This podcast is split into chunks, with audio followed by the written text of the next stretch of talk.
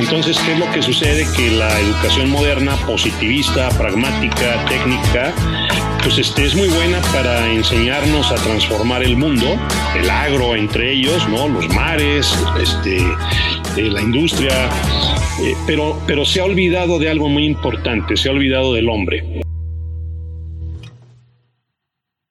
Bienvenidos Agrotitanes. Antes que nada, muchísimas gracias. Hoy tengo el gran honor, placer y apenas una gran satisfacción de poder tener esta conversación con el doctor que realmente ha sido una persona que me ha dejado anonadada con toda esa humildad, todas esas características y virtudes del ser humano, no, que la refleja al modelo, al momento de estar transmitiendo hacia la docencia.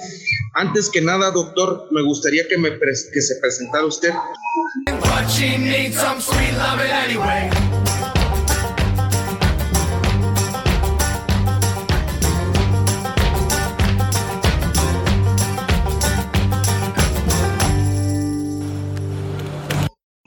Mucho gusto a la orden, Didier. Eh, mi nombre es Raúl Franchi. Yo tengo eh, una, una, actividad profesional enfocada a la ética, tanto en el ámbito de la empresa como en las personas, la formación humana integral, familia, sociedad. Eh, terminé un doctorado en ética aplicada y previamente eh, tuve una maestría en filosofía y una maestría en dirección de empresas en IPADE, que es donde trabajo actualmente. Eh, mi carrera es ciencias marinas y, bueno, pues dentro de esta combinación he sido empresario eh, en cuestión marina, por ejemplo, en conservas marinas, una planta industrial pequeña. también he sido, tenido firmas consultoras, una productora de material educativo, y actualmente colaboro con el IPADE en el tema de la ética empresarial. Híjole, doctor, desde la presentación veo su, su, gran fortaleza como espíritu y como humano, pero me gustaría empezar un poco hacia la parte, digámosle así, de, de la simiente del ser, como es usted. ¿Cómo, ¿cómo fue su, su, su infancia? ¿Cómo, cómo, cómo creció en valores? ¿Cómo creció en formación? Mira, Didier, yo, yo provengo de una familia de profundos valores cristianos, católicos. Mi padre y mi madre, soy muy afortunado, viven, eh, gozan de cabal salud. Tengo cinco hermanos, todos casados, y todos ellos radican en Aguascalientes. Eh, yo soy el único que ha andado un poco no errante desde hace muchos años, 30 años más. Y bueno, por razones de estudios, después de trabajo, actualmente radico en la Ciudad de México. Y bueno, pues mi infancia pues este, transcurre en un ambiente relajado de provincia, en Aguascalientes, en familia, en viñedos. Mi padre siempre eh, fue em, agroindustrial, por cierto, eh, tenía viñedos, viñedos de uva industrial y una pequeña planta vinícola. La uva industrial sirve para hacer vino, no lo tomas, sino que sirve para el brandy, para, para destilar brandy. Eh, nuestro principal cliente era la casa Pedro Domecq en su momento. Entonces yo crezco entre viñedos, en las vendimias, con el olor del fermento, ¿no? E incluso de la torre de destilación, del alambique. Y, así es como transcurre mi infancia hasta que dejo Aguascalientes a los 17 años para irme a Estados Unidos eh, un año a estudiar inglés. Órale, digámosle así que sí tuvo la oportunidad de crecer en el campo y de ver ah, esa, esa filosofía de vida del agricultor. Sin embargo, aquí me gustaría eh, empezar en, en una situación, estimado doctor, de cómo, cómo se le abrieron esas alas. Habla usted de que a los 17 años tuvo que ir a estudiar a Estados Unidos y a lo mejor con miedo, con todo, pero se le empezaron a abrir esas alas a, a poder seguir expandiendo y hacerlas que crezcan de una forma profesional y humana. Mira, sí, eh, yo siempre fui un apasionado del mar, siempre tuve ese espíritu de aventura, ¿no? Del, eh, de ver en el futuro un papel diferente de los océanos, ¿no? Y bueno, yo pretendía estudiar biología marina, pero me encontré con esta carrera que más que el estudio científico propiamente aplica la tecnología para eh, proveernos del mar eh, de muchas maneras, ¿no? Alimentos. Me especialicé en acuacultura. Mi sueño era pues, tener granjas acuícolas marinas. Y por eso me fui a estudiar a una unidad del Tecnológico de Monterrey en Guaymas que tenía esta carrera. Y bueno, este, estos estudios derivaron posteriormente en que no me dediqué por diversas circunstancias a la acuicultura, pero sí a la industrialización. Y uno de mis negocios en su momento fue la producción de, de atún enlatado innovador. Yo saqué al mercado el primer atún en agua, no había, no existía más que atún en aceite. Hasta la fecha el único atún ahumado, enlatado, y los primeros también ostiones ahumados producidos en México. Y bueno, fue un poco por ahí mi, mi primera orientación vocacional, por así decirlo. Y como dice usted, en esa parte del innovar, eh, creo que se tiene que estar activamente eh, instruyendo. Y por eso llega usted hasta el grado de, doctorado y venir de una parte, digamos así, de filosofía o de ciencia aplicada a moverse a la filosofía del, del, ser humano o de las empresas o de todo lo que llega al contexto social. ¿Cómo fue ese cambio? ¿Cómo, cómo, cómo varió esa parte, doctor? Bueno, mira, eh, yo siempre me he considerado una persona muy creativa eh, y bueno, en esta eh, pequeña industria, en esta aventura en la que, a la que me lancé, pues terminó, terminó en un evento muy traumático para mí. Muy traumático porque pues, fue un gran negocio con mucha ilusión, con grandes resultados, una distribución nacional, una marca con 100% de cobertura en los puntos de venta más importantes, gran proyección pero entonces vino el embargo atunero norteamericano, que fue un embargo de vía doble, ¿no? un embargo total contra México. No voy a entrar en detalles, pero el efecto fue demoledor. Fue como una bomba de neutrones en la industria mexicana. Y claro, como yo estaba empezando, debía dinero, mm, hice el negocio con base en créditos y, algunos inversionistas, pues la verdad es que no teníamos la fortaleza para eh, resistir un huracán de esa magnitud. Entonces sí fue un evento traumático eh, que me hace reflexionar mucho sobre la viabilidad de nuestro país para ciertos tipos de industrias especialmente y también de qué manera México sale adelante a pesar de a pesar de nuestros propios gobiernos y a pesar también de gobiernos de otros países. En esta esfera estamos sufriendo una terrible crisis internacional que desde mi punto de vista es el agotamiento de las democracias y la manipulación de la opinión pública. En este caso, pues sí hubo una manipulación del consumidor norteamericano con temas que en parte parcialmente eran verídicos, pero se exageraron demasiado.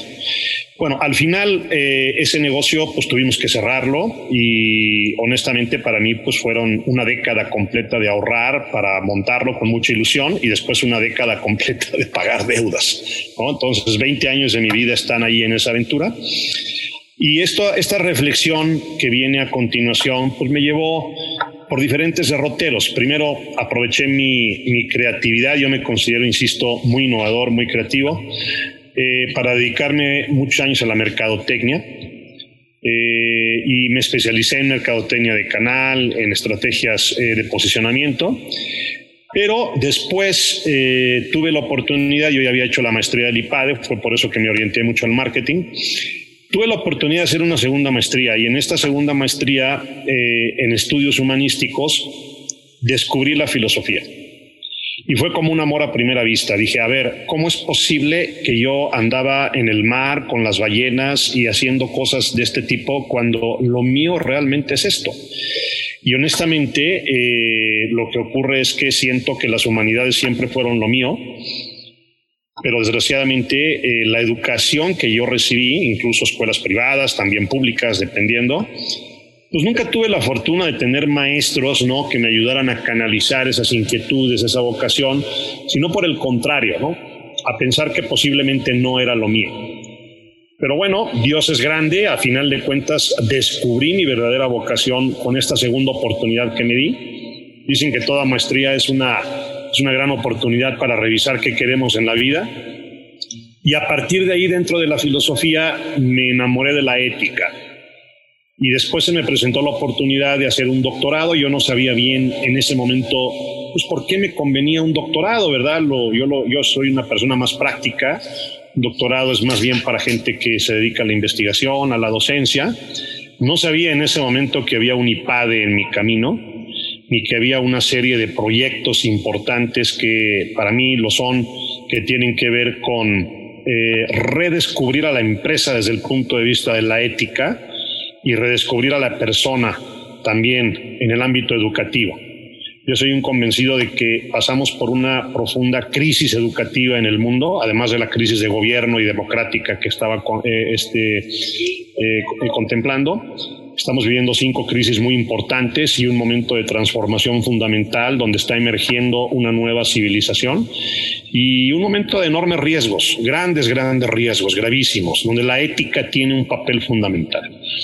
Pero en ese estudio, doctor, digámosle así, ¿qué, es lo que más le motivó a seguirlo haciendo y a continuar? Porque... Primero lo que habría que decir es que por qué la ética me resultó apasionante. Bueno, pues los griegos dividían el conocimiento humano en varios ámbitos. De una manera muy simplificada, ahora si tú quieres, ellos entendían un mundo físico, el mundo de la ciencia, la física, de dónde se deriva la biología, los seres vivos, todo lo material. Y un mundo ético, el mundo del etos, el mundo humano, el mundo de la conciencia, de lo social, de la moral. Entonces, eh, este, digamos, mundo físico que es todo un universo, un cosmos, pues incluso es pequeño comparado con el enorme y vasto y profundo cosmos interior del ser humano. Y me di cuenta que actualmente hay una profundísima eh, no ignorancia, pero sí un distanciamiento histórico del conocimiento profundo del ser humano que viene desde los griegos y transita por la Edad Media en la escolástica. Y en la modernidad pues se empieza a disolver y se pierde casi completamente y para mí este conocimiento de la persona humana, del etos del hombre, eh, pues es la verdad, es un conocimiento que alcanzó una profundidad increíble y que se perdió completamente. Entonces, ¿qué es lo que sucede? Que la educación moderna, positivista, pragmática, técnica, pues este, es muy buena para enseñarnos a transformar el mundo, el agro entre ellos, ¿no? los mares, este, eh, la industria, eh, pero, pero se ha olvidado de algo muy importante, se ha olvidado del hombre. En esto consiste la ética, con ello termino. ¿Por qué la ética es tan importante? Pues porque la ética es la ciencia de la felicidad, ¿sí? Es decir, enseña al hombre a alcanzar su fin, que el fin último de todo lo que hacemos es la felicidad. Todo apunta hacia una armonía de vida que los griegos llamaban eudaimonía, es un balance, es un florecimiento, ¿no? Ellos no entendían la felicidad como una pasión intensa y muchas veces momentánea, efímera, sino más bien como un estado de plenitud y paz interior profundo y duradero que implica un equilibrio de vida. Es un concepto interesantísimo, el concepto griego de lo que hoy llamamos felicidad. ¿Con qué sensibilidad lo hace, doctor? Y me imagino que en ese sentido tiene, tiene mucho que ver la, la situación de que para poder expresarlo, para poder entenderlo, para poder caminarlo, hay que practicarlo. ¿Cómo lo ha practicado? Mira, una de las, de las ventajas que tiene las humanidades es que, así como la ciencia nos ayuda a conocer el, el, el mundo físico exterior, el mundo biológico, químico, las humanidades nos ayudan a entender lo humano, es decir, entendernos a nosotros mismos. Y nada como la antropología filosófica, la ética también, para entendernos mejor. Yo creo que eso también, digamos, nos ayuda a madurar, nos ayuda a tener una imagen más objetiva y equilibrada de nosotros mismos, donde hay luces y sombras, donde hay cosas buenas y, y oportunidades de mejora.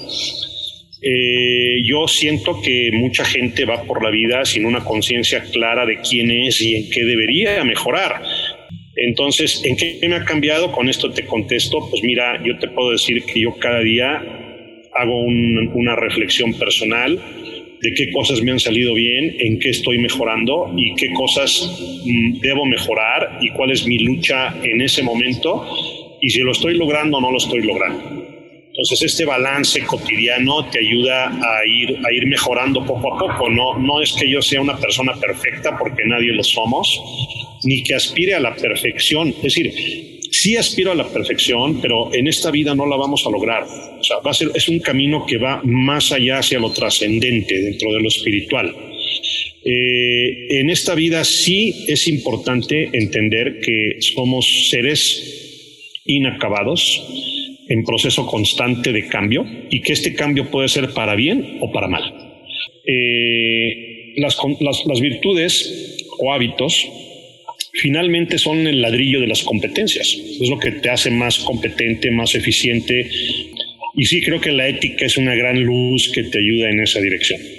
Te simplifica la vida. Fíjese que hace un rato que comentaba en este cambio de, de personalidad, en este cambio de actitudes, en este cambio de generación, decía usted, está generando una nueva, una nueva, una nueva era, digámosle así, una nueva, refiero más que nada a que se está formando otro tipo de personalidades o actitudes en nuestro contexto social. Y lo quisiera relacionar, como lo decía usted en un inicio, con el fermento, ¿no? Se está fermentando, pero en esa fermentación aquí tenemos que hacer o echar las mejores cosas para que salga un buen, un buen, un buen destilado, un buen vino. Y en resumen, se llama llegar a tener valores éticos. Así es más o menos lo que nos dice. Total y absolutamente. Mira, en el momento en que se produce esta entrevista, yo hice una pausa en una obra que estoy desarrollando. Este es, es una teoría, le llamo teoría ética de la empresa, y, es una concepción de la empresa desde el punto de vista de los valores y las virtudes, donde lo que estoy demostrando a través de diversos razonamientos es que una empresa no existe en realidad a menos que sus integrantes vivan la virtud. ¿Qué quiero decir con esto? En principio la empresa no existe, no es más que un grupo de personas. Empresa, bueno, cuando tú hablas de los participantes, en la empresa hay cinco participantes nada más, son clientes, proveedores, el personal, la comunidad y los dueños.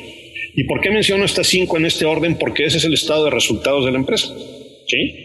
es decir, las ventas, el costo de ventas, gastos de operación, los tributos o impuestos y las utilidades si es que queda algo. Ahí están las cinco cuentas de mayor.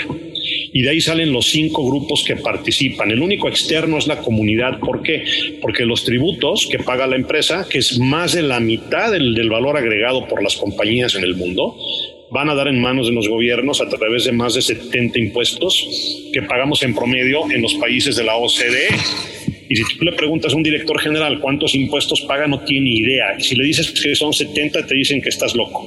Pero a la hora de preguntarle al contador, el contador dirá que tengo razón. ¿sí?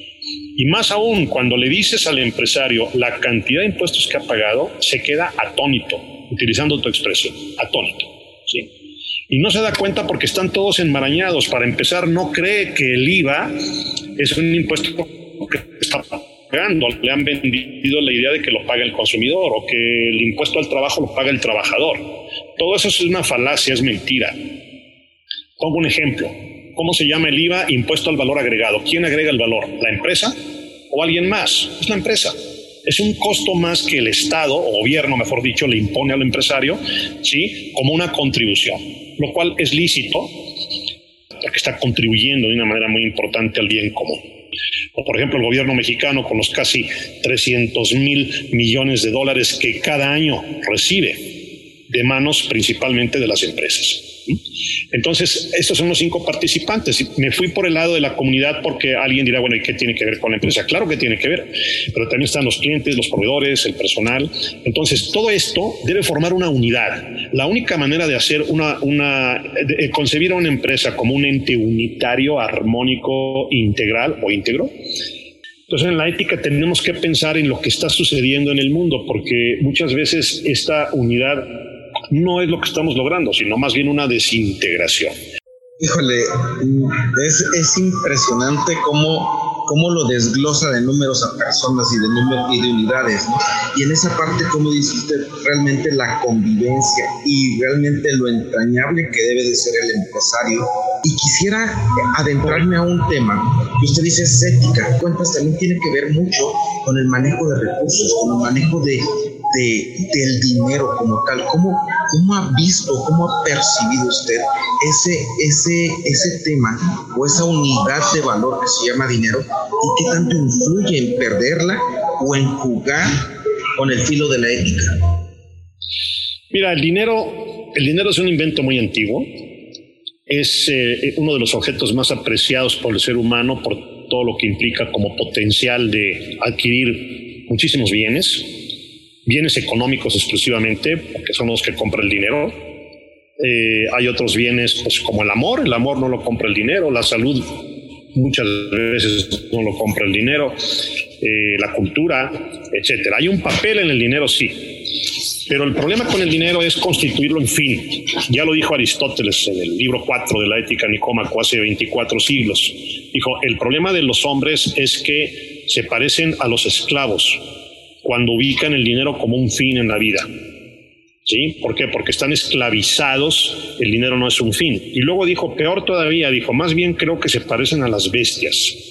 ¿Por qué? Porque eh, el hombre es un ser racional. ¿Cómo es posible que siendo racional y teniendo una inteligencia incurra en un, error tan grave? ¿no? Entonces ya parece, se parece más ya incluso a una bestia cuando actúa de esta manera. Toda la economía moderna está basada en esta lógica. O sea, el hombre lo que busca al final es el bien propio, es un interés, ¿sí? Es algún tipo de utilidad. Y eh, la, digamos, la lógica de la economía moderna es que todos los empresarios, todas las empresas están como locos procurando cada, cada quien lo suyo y conforme hacen eso, bueno, pues de alguna manera desparraman, de alguna manera no, terminan generando productos satisfactores, servicios, pagan impuestos y, empleos y generando un bien social indirectamente. Sí. Lo cual, desde mi punto de vista, es totalmente equivocado. O sea, yo creo que el hombre sí tiene esa tendencia, ya lo apuntó Aristóteles hace 24 siglos, a ubicar al dinero como un fin y no como lo que realmente es, que es un medio. Entonces es importante entender que la configuración de empresa, cuando el empresario fundador o, digamos, la estructura directiva eh, tiene un mindset orientado al bien propio, al interés, al dinero, la configuración de la empresa es completamente diferente que una empresa donde las personas a cargo tienen una mentalidad dirigida al bien común. Estamos hablando de una empresa completamente diferente y mi tesis es que esta segunda empresa es la que tiene mayores posibilidades de supervivencia a futuro, las que tienen mayores fortalezas competitivas, más capacidad innovadora, más lealtad de los participantes, más motivación, sentido de, propósito, eh, sentido de contribución y sobre todo compromiso y finalmente, lo más importante, que al final lo que el empresario está buscando es ser feliz, una vida plena y realizada. Me atrevo a decir que solo, solamente el segundo logra este objetivo. Basado en algunos sentidos, se va, se va a perder ese, ese propósito. Quiero entrar un poco a, a la parte filosófica, mi estimado doctor. Usted habla de Aristóteles, pero por decir hay más antiguos. Entonces ellos hablan de siempre la estructura de toda la, del ser como tal, tiene que estar basada en la espiritualidad. ¿Cómo convive usted con eso? No, bueno, absolutamente. Eh, la espiritualidad en el mundo griego era una espiritualidad un poco diferente de cómo la concebimos hoy día, pero al final tenemos enormes coincidencias. Eh, por ejemplo, si tú lees la metafísica de Aristóteles, eh, te asomas, contemplas un, mundo monumental, digamos un monumento a la inteligencia humana, donde un hombre de hace 24 siglos politeísta, ¿no? Donde en su comunidad pues creen en diversos dioses y todo un Olimpo, y una mitología, él llega al convencimiento y demuestra la existencia de un ser primario, universal, único, eterno, inamovible, sí, infinito. A través de razonamientos. Dice, no hay otra forma más que todo lo que contemplamos en el universo físico y moral, ¿sí? se debe a la existencia de este ser infinito. Entonces él prueba la existencia de Dios y él es monoteísta, él cree en un solo Dios. Entonces esta es una manera de ver la espiritualidad, por ahí podríamos hablar un rato ¿no? de, este tema. Y es increíble el cómo articula la ética desde el punto de vista de los, de los principios y de las virtudes, de tal manera que en el mundo moral humano tenemos que tender a un orden y a un equilibrio análogo equivalente al orden y el equilibrio que existe en el mundo físico, el cosmos, los planetas, el universo, el átomo. y estamos llamados a eso. Lo que pasa es que en el mundo humano este orden no es necesario. ¿Qué quiere decir filosóficamente que no es necesario? Que no es obligado. El Sol siempre va a salir por el mismo lado. El átomo siempre va a reaccionar con otro átomo de la misma manera. No hay, no hay posibilidad de error. Es matemático. En la psique humana, en el alma humana, eh, hay, hay algo que se llama libertad, autonomía. Entonces las cosas no ocurren necesariamente, ocurren contingentemente, ya dependen de tu decisión, ¿ok? Y de manera contingente, autónoma, deliberada, racional, es como tenemos que tender a ese equilibrio, a esa unidad, ¿sí? Así es como podríamos entender esta espiritualidad desde el mundo griego y creo yo que, bueno, nos pueden enseñar muchísimas lecciones en el mundo tecnológico, científico, moderno. Híjole, me quedo, doctor, la verdad me quedo bien maravillado con lo que nos comparte. Y, y, la verdad es que me sensibiliza mucho.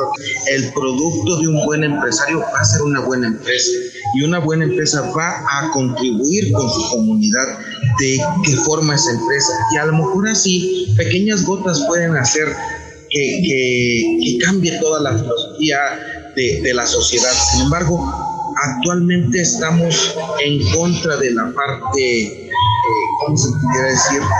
De que un buen gobierno pudiera llegar bajo esos fundamentos. Realmente tenemos, se dice, tenemos el gobierno que la misma sociedad merece.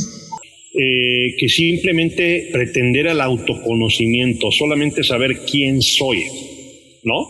¿Qué importa para mí? ¿Qué tiene sentido? ¿A dónde voy? Y por otro lado, lo más importante, que es el cómo llegar ahí, ¿sí?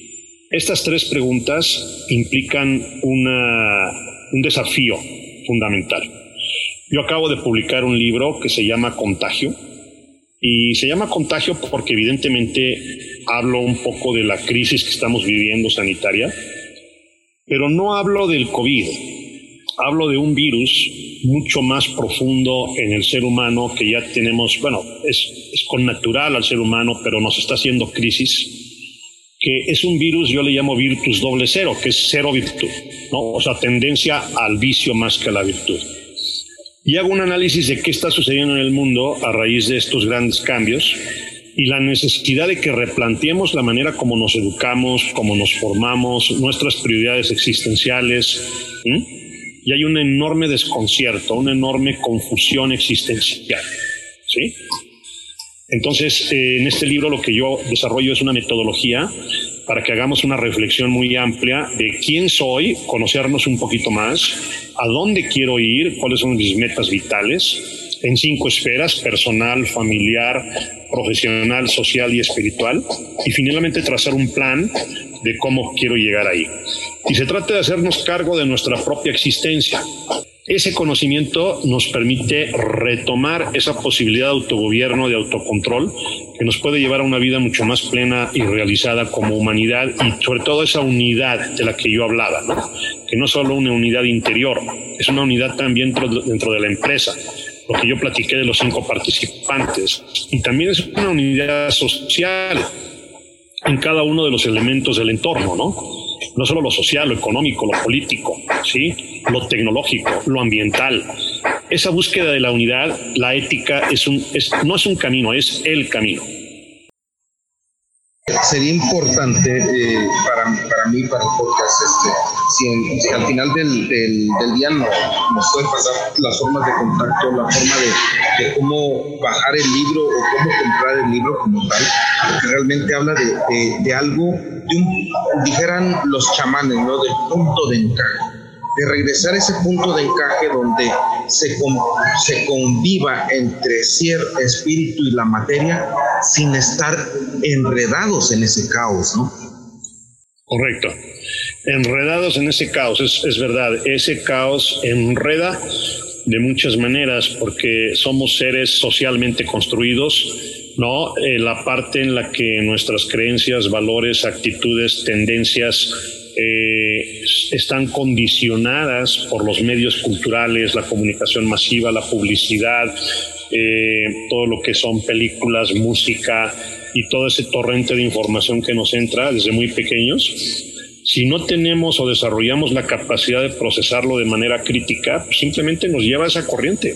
Nos lleva a esa corriente, insisto, repito, nos lleva a buscar la felicidad donde no está, ¿no? Y es una felicidad aparente que sí, sí aporta un gozo, más bien un placer inmediato, profundo, pero es como una droga, que al final lo que termina haciendo es ir compensando el gran vacío que estamos generando en nosotros mismos y cada vez necesitamos una dosis mayor, ¿verdad?, para sentirnos vivos. Eso es en esencia lo que ocurre. Entonces, asumir una postura crítica implica un mejor conocimiento de nosotros mismos. Es lo que yo intento, más que nada, es, lo que yo intento eh, con este libro que te acabo de mencionar, Contagio, es en un lenguaje sencillo, llano, no, no, no filosófico. Y, y, este libro es como la punta de lanza de una metodología formativa que estoy desarrollando. Yo le llamo aretología, que está basada en el arete griego, que es el concepto de, excelencia, de la virtud, del héroe, no de la persona que participa en la plaza pública, que está orientado al bien común, que tiene virtudes, que es honesto, no la excelencia humana, que es el arete. Tengo ya 15 años desarrollándola, estoy muy avanzado, yo creo que probablemente el año entrante ya la habré estar en posibilidades de publicarla y ponerla en práctica. Entonces, eh, termino diciendo esto, pues nada más práctico que una buena teoría y dentro de esto, nada más importante y práctico que la filosofía. Y dentro de la filosofía, sin duda, la ética. Perfecto, doctor. Fíjese que una de mis siguientes preguntas o, de entrar en esta conversación era si el día de hoy hicieran su biografía, ¿con qué frase empezaría? Mi biografía, ¿con qué frase empezaría? Bueno, Así mero. Yo creo que puede, puede haber muchas frases, pero eh, hay una frase del zorro en, la, en el cuento del principito. El zorro le dice al principito lo siguiente, cuando se despiden.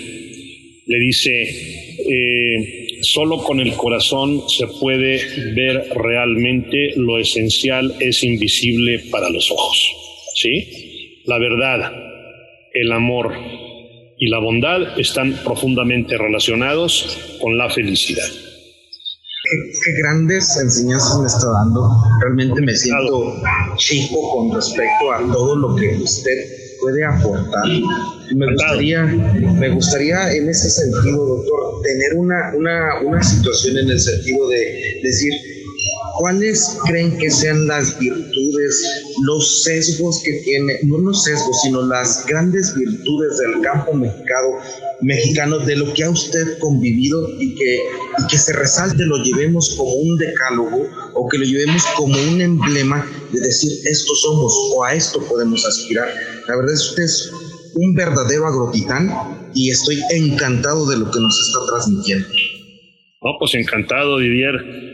Mira, yo creo que, yo, desde luego que los valores, las virtudes, los principios y los bienes, porque son diferentes, hay una enorme confusión actualmente. El bien, el bien es lo que existe, ¿no? Lo que es o lo que es valioso. Existe el campo, sí, existe el agua, existen los mares, también existe el amor y existe la justicia. Todos son bienes y el mundo es un universo de bienes de donde podemos escoger.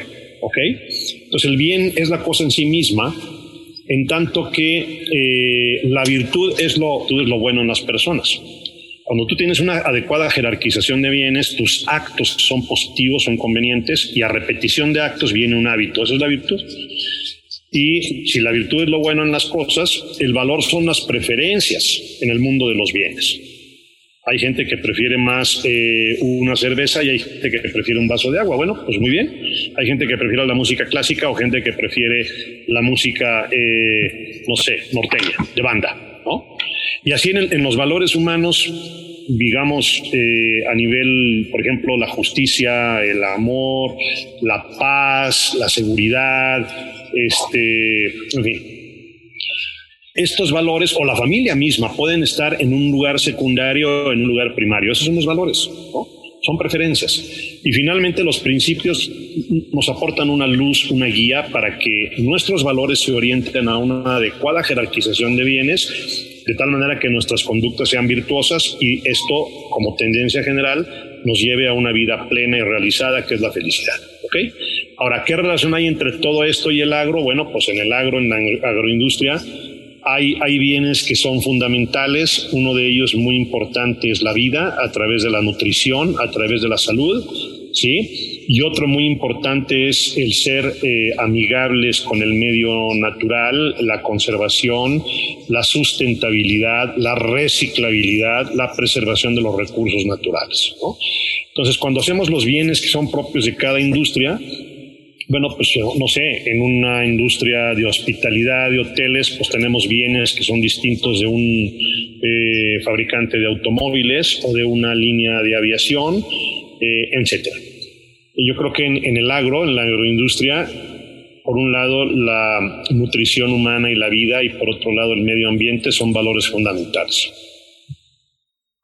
Perfecto, doctor. Ya para, como, como dice usted, tan, tan, tan ocupada agenda, yo, y yo teniendo esta gran oportunidad de conservar con usted, la verdad es que me quedo muy, muy, muy muy emocionado y al mismo tiempo con esa situación de, de, seguir con ustedes conversando.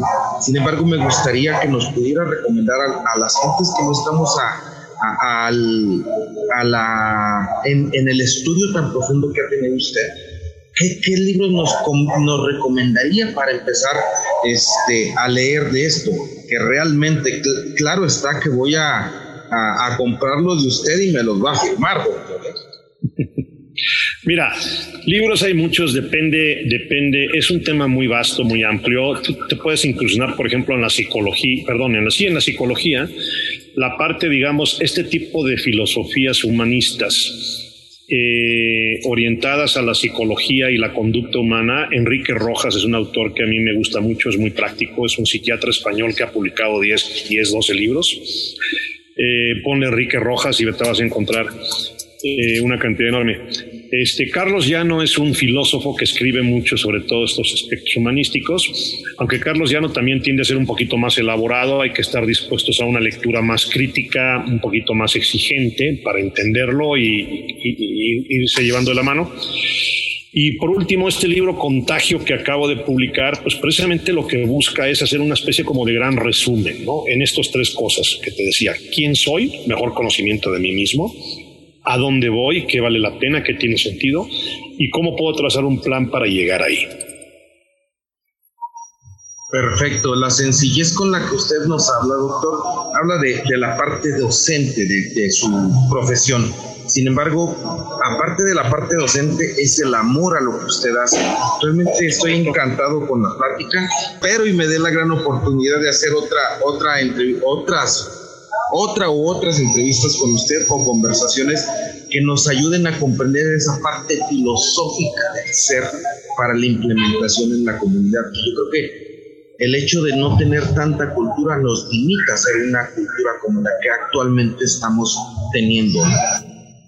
Pues no solamente me siento como más este, entusiasmado de hacerlo, sino incluso hasta cierto punto comprometido por tu confianza en nosotros y para mí pues es una oportunidad que tú me das en los dos sentidos, ¿no? De atenderte mejor como nuestro participante y además de poder llegar a tu público y bueno, pues agradezco mucho esa confianza tuya. Doctor, encantadísimo. La verdad es que me quedo así eh, con muchas ganas de seguir platicando con usted. Claro, como quieras, Didier, es será un gusto, ¿eh? Muchas, muchas gracias. La verdad es que yo de la parte filosófica, espiritual, es algo que a mí me, me, llena mucho porque al final de cuentas es el autoconocimiento para poder seguir creciendo. ¿no? Sí es. Sí, pues doctor, le agradezco mucho, muchísimas gracias, es un verdadero agrotitán, como se lo digo. Encantado de adherirme al grupo de los agrotitanes. Y gracias por la invitación y ya me considero nuevo miembro. Gracias. Perfecto, cuídese, muchas gracias. Hasta, luego. Bye. Bye.